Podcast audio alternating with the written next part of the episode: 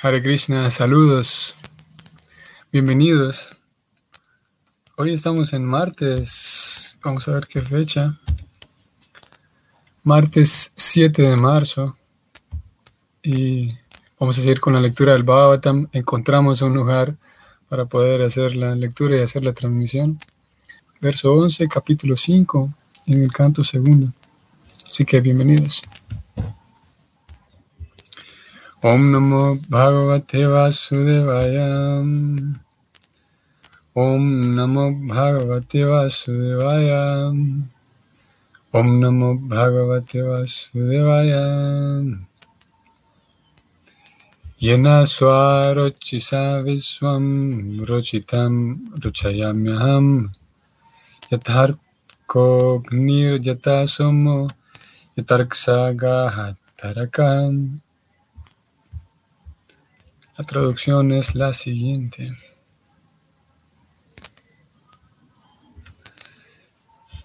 Vamos a recordar aquí un poco el contexto.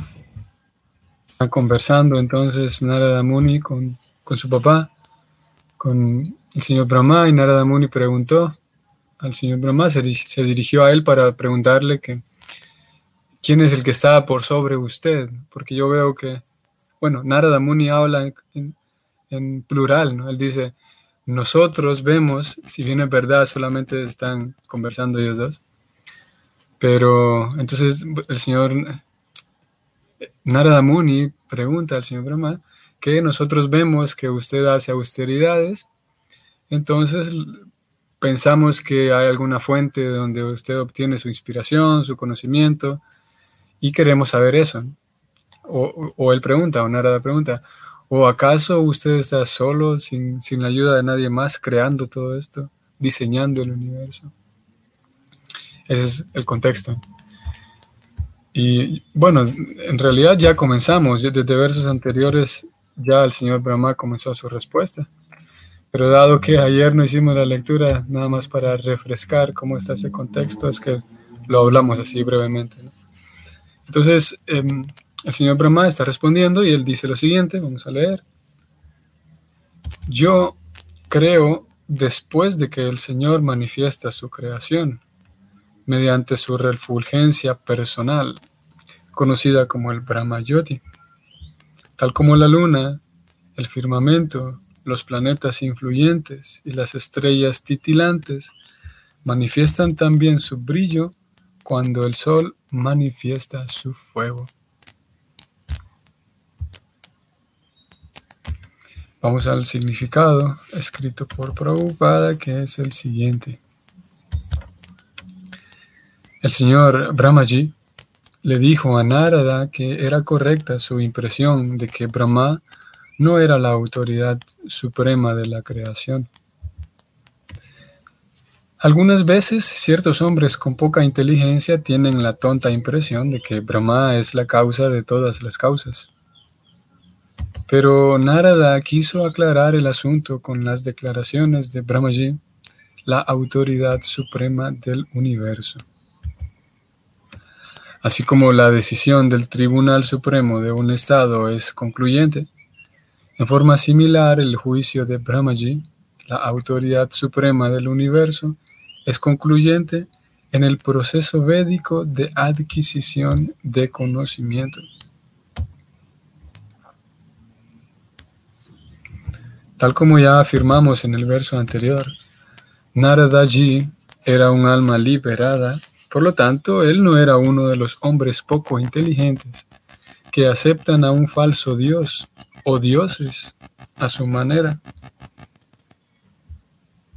Narada se presentó como poco inteligente, sin embargo, presentó en forma inteligente una duda para que fuera aclarada por la autoridad suprema y de esa manera las personas que no estuvieran informadas se dieran cuenta de ello y se informaran correctamente acerca de las complejidades de la creación y del creador. Las complejidades de la creación.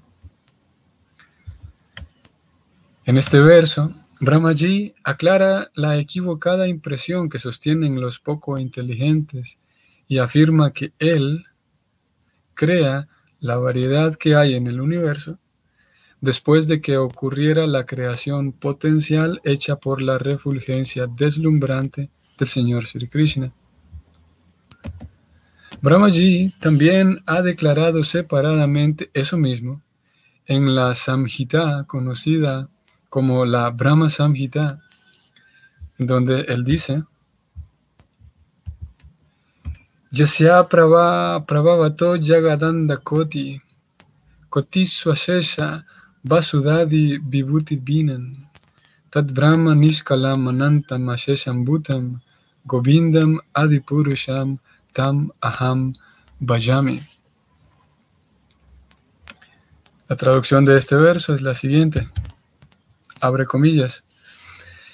Yo sirvo a la suprema personalidad de Dios, Govinda, el Señor primordial, cuya trascendental refulgencia corporal, conocida como el Brahma Yoti, que es ilimitada, insondable y omnipresente, es la causa de la creación de ilimitados números de planetas, etc que poseen diversas variedades de climas y condiciones de vida específicas. Cierra comillas. La misma declaración se encuentra en la Bhagavad Gita 14.27. El Señor Krishna es el trasfondo del Brahma Jyoti. Brahmano hi pratistaham.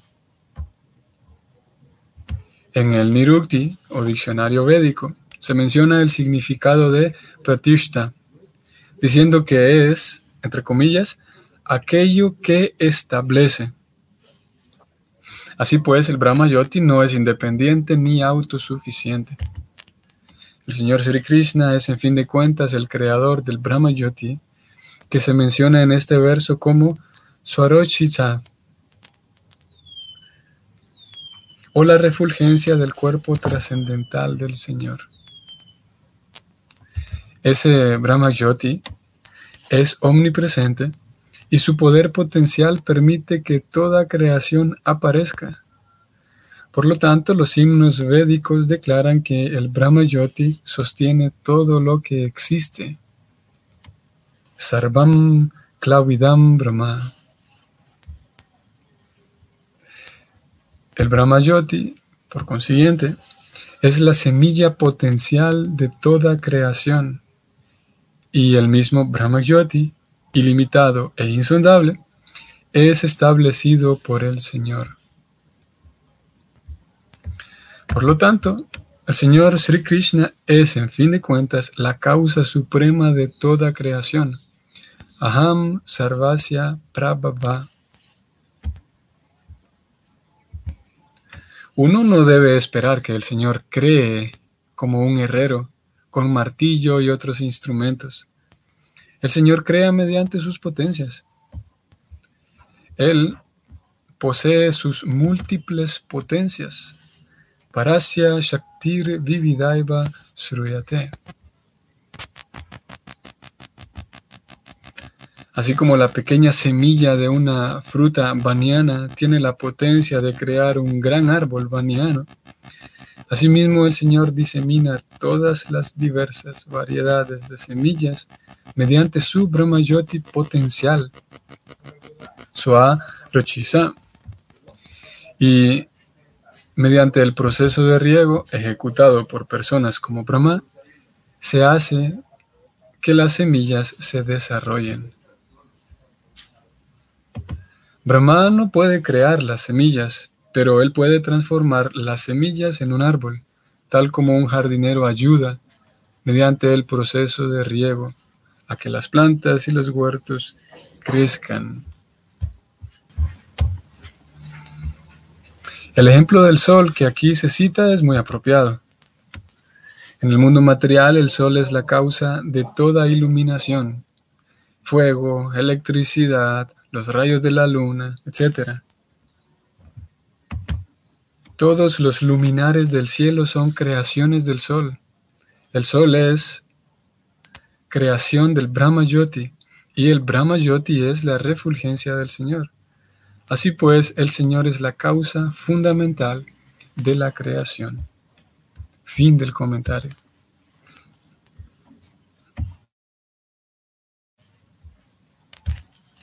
Bien, así es que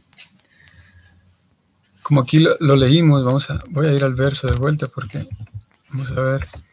Preocupada llega un momento en el que habla de las complejidades. Vamos a ver.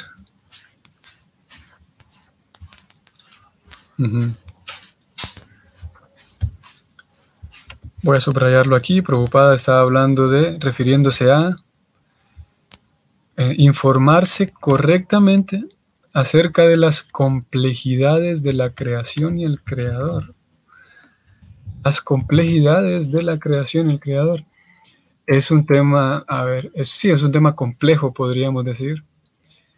Afortunadamente, el, toda la cosmovisión del Bhakti nos regala suficiente información como para quedar satisfechos. Como lo que acabamos de leer ahora y vamos a intentar em, hablar un poco de, los puntos ahorita presentados por Preocupada.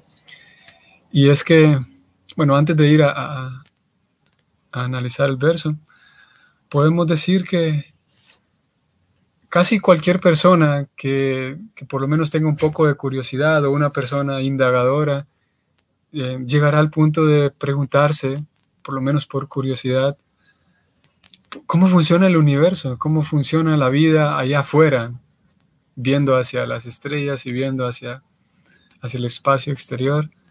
Es una pregunta em, de fábrica, podemos decir, que sí, que eventualmente no sé si decir cada ser humano, pero por lo menos cada persona que es indagadora, que es curiosa, llegará al punto de preguntarse eso.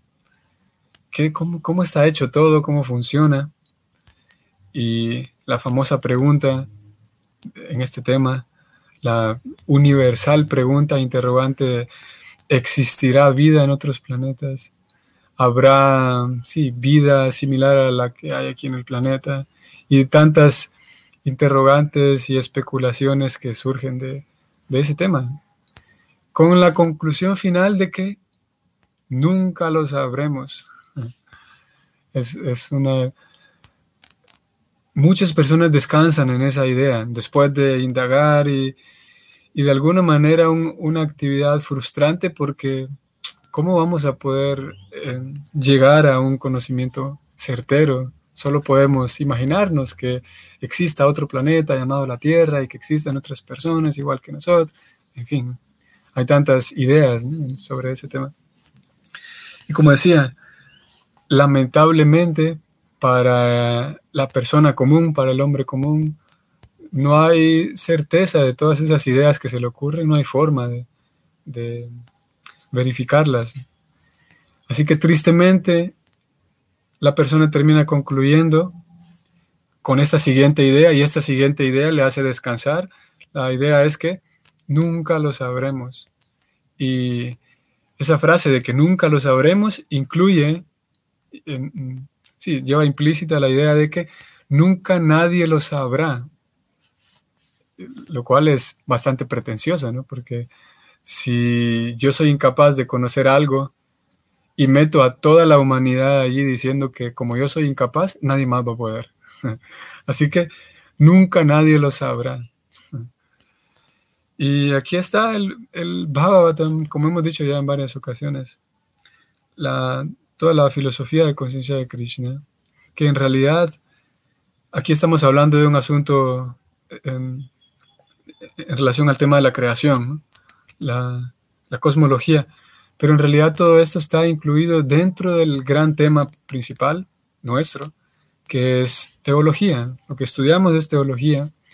Y este, cuando nos adentramos en estos temas, como en este caso estamos hablando de, la, de la creación, eso es siempre dentro del marco de la teología, sin olvidar que es de Krishna que estamos estudiando, que es de cerca de Dios.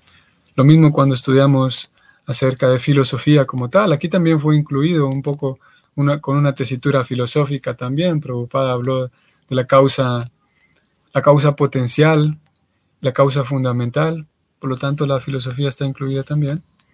En otros momentos, cuando estudiamos, o el Bhagavatam nos lleva, por ejemplo, a temas psicológicos, por ejemplo, analizar el comportamiento, la forma de pensar de un alma condicionada, aún a pesar de que estudiemos o abordemos el punto desde una perspectiva psicológica o a veces sociológica, a veces preocupada, o los versos hablan de la distribución social, cómo funciona el mecanismo social o cómo debería funcionar, en fin.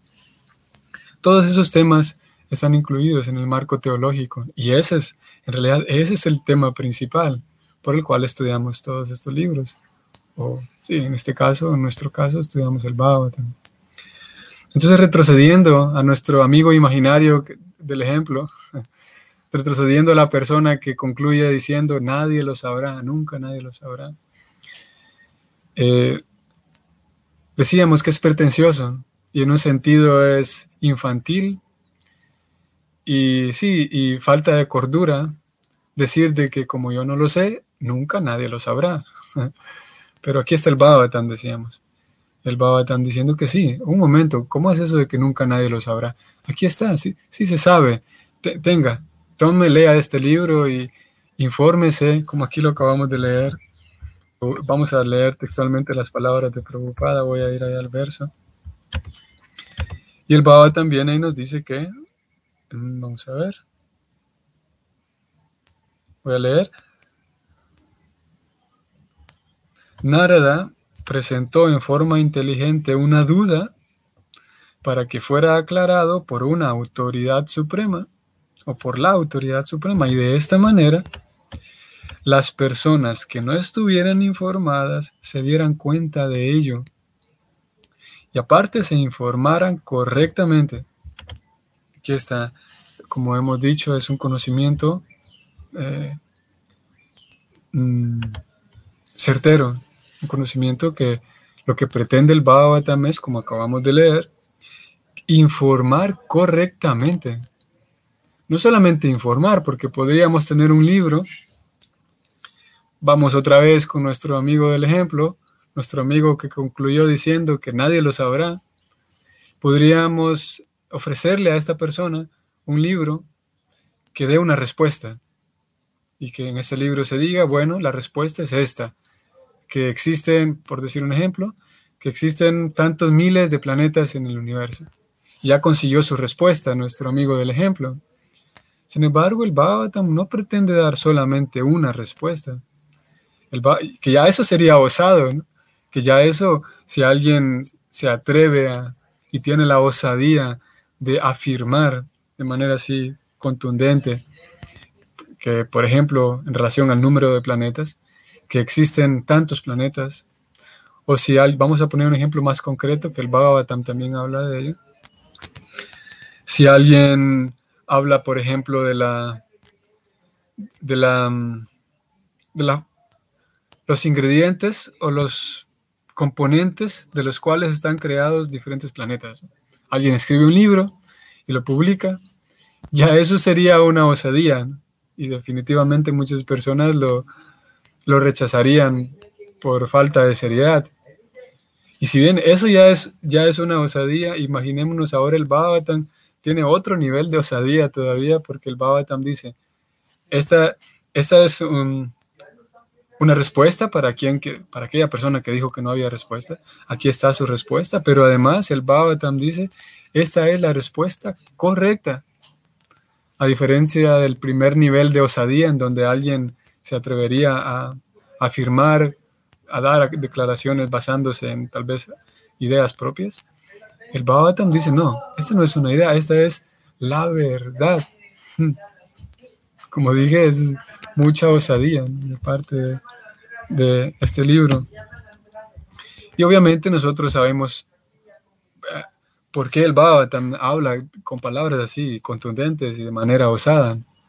Porque el Bhagavatam, y justo en el marco de estos últimos versos que hemos venido leyendo, y justamente estamos viendo ahora aquí a Narada Muni hablando con su papá, que aparte de su maestro, el Bhagavatam presenta este conocimiento en el sistema como ya hemos leído, un sistema para amparar, que le garantiza a uno, o que le presenta la garantía y uno puede, por sus propios, con sus propios medios, con su propia inteligencia, verificar eso, de cómo el sistema para amparar está conformado por, de acuerdo como lo describen las escrituras, eh, funciona de tal manera que eh, hay un vínculo constante y, imperdible entre el maestro y discípulo. Y esa cadena de sucesión discipulada se remonta a generaciones y generaciones de sabios y santos cuya única vida era eh, servir a Krishna, servir a Dios.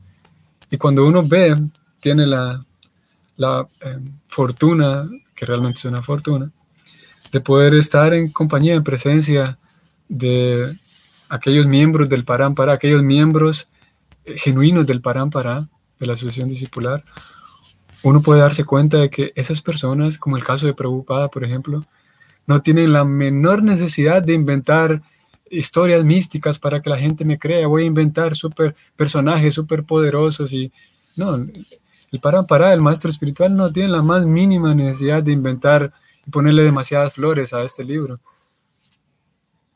No, es, no es en virtud de eso, de esos grandes inventos que el Parampara ha hecho, que, que ha incluido en sus libros diferentes figuras poéticas para atraer a la gente. Es que en realidad ellos no tienen esa necesidad, son transparentes y hablan con transparencia. Y aquí tenemos entonces ese Bhagavatam que osa entonces de esa manera hablar y a decir, esta es la verdad. Y ese es un desafío grande para muchas personas porque muchas personas simplemente no pueden con eso, les estorba demasiado que, libros de conocimiento espiritual hablen con esa autoridad. En este caso estamos hablando del Bhagavatam. En otros casos, sí, otros libros auténticos, espirituales. Como dije, algunas personas como decíamos hace unos días atrás, algunas personas tienen sukriti, algunas personas tienen duskriti. Y cuando hay muy poca piedad en el corazón, hay gente a quien realmente le estorba, le molesta, le irrita y le, le da urticaria que un libro hable así con tanta autoridad. Porque sí, el corazón, hay poca piedad en el corazón. Ese es el diagnóstico y ese es el, la evaluación que hace el Bhagavatam en esos términos, de que ese rechazo y esa molestia, hay diferentes niveles, claro, y ese rechazo, esa molestia, se debe a la falta de piedad en el corazón. Y en, esos, en todos esos niveles podemos poner desde el extremo más grande a una persona que, que realmente se irrita grandemente por lo que puede encontrar en las escrituras, porque Krishna diciendo que man maná baba bhakto, que entrégate a mí y ríndete a mí, y alguien le puede eh, molestar eso. Entonces decía que, perdón, decía que por un lado tenemos un extremo, alguien que le estorba y le molesta completamente. Y luego tenemos al otro extremo un devoto, un Vaishnava, que confía realmente en su corazón. Hay una cantidad tan grande, no solamente de, de su kriti, pero si hay devoción en el corazón, todo el devoto confía en lo que dicen las escrituras. ¿no? Y luego tenemos un abanico tan grande en, medio de esos dos, de esos dos eh, perfiles. Y la pregunta natural sería entonces, ¿en dónde nos encontramos? ¿En dónde estoy yo? Porque si lo analizamos un momento, nos, damos, nos podemos dar cuenta. Y estoy seguro que así es con ustedes, a pesar de que, de que no los conozco a ustedes, pero estoy seguro que así es. De que ustedes no están, y yo tampoco, no estamos en un extremo ni en otro nosotros, ustedes y yo no estamos en, no somos aquel perfil de que aquella persona que le molesta grandemente escuchar que Krishna dice que yo quiero reverencia para mí. Entonces la persona dice, pero ¿por qué Krishna está tan urgido de que le demos reverencia? ¿Cuál es, cuál es el, em, cuál es el afán de que Krishna, él dice, denme reverencias a mí? Como dije, nosotros estoy seguro que no estamos en ese, no somos de ese tipo de personas, porque estamos aquí leyendo este libro el Pero también estoy seguro, tengo menos seguridad de esto otro, pero del primer ejemplo estoy convencido totalmente, del segundo menos, pero estoy casi seguro de que no somos, no estamos todavía en ese otro, en ese otro nivel de con un corazón completamente confiado, eh, eh, recibir todas las garantías de Krishna presentadas en la Gita y todo lo que las escrituras presentan. Y las escrituras dicen, por ejemplo, que todo, absolutamente todo, todo lo que leemos en los libros, toda la teología, todo lo que estudiamos, todas las reglas, todo termina en una sola cosa. Toda esa eh, filosofía, toda esa teoría está para que nosotros terminemos convencidos de un solo punto. Y ese punto eh, principal es que debo entregar mi vida al Señor. Y que no solamente debo entregarla, sino que no hay cosa más natural para mí y para todos que cooperar con el placer del Señor, cooperar con el placer de Krishna. Cuando hablamos de el Señor, es también diferente hablar de Krishna. Entonces, el, ya que estamos en esa, eh, en ese, estamos transitando la vida material y la vida devocional, tratando de ajustar la vida devocional, la ciencia devocional, tratando de aterrizarla a nuestra vida y poderla ejecutar en todos los aspectos de nuestra vida. En ese esfuerzo estamos ahora.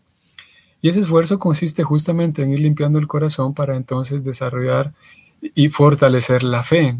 Por eso decía que estoy seguro que tampoco estamos en este segundo, en este segundo, eh, en este segundo perfil, porque el proceso consiste en eso, en que a medida que avanzamos la fe se fortalece y a medida que la fe se fortalece, entonces aquello que leemos en las escrituras pues tiene más peso en nuestra vida.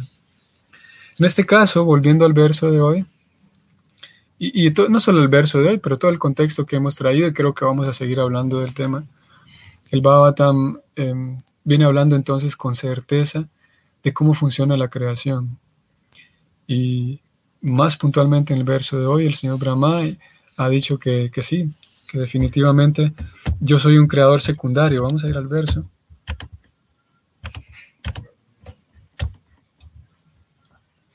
Y, muy bonita la analogía que él presenta. Él dice, yo soy un creador secundario en el sentido de que si, es verdad que yo brillo, podemos decirlo así, si es verdad que yo tengo habilidades, es porque hay alguien antes de mí que brilla y me permite a mí brillar.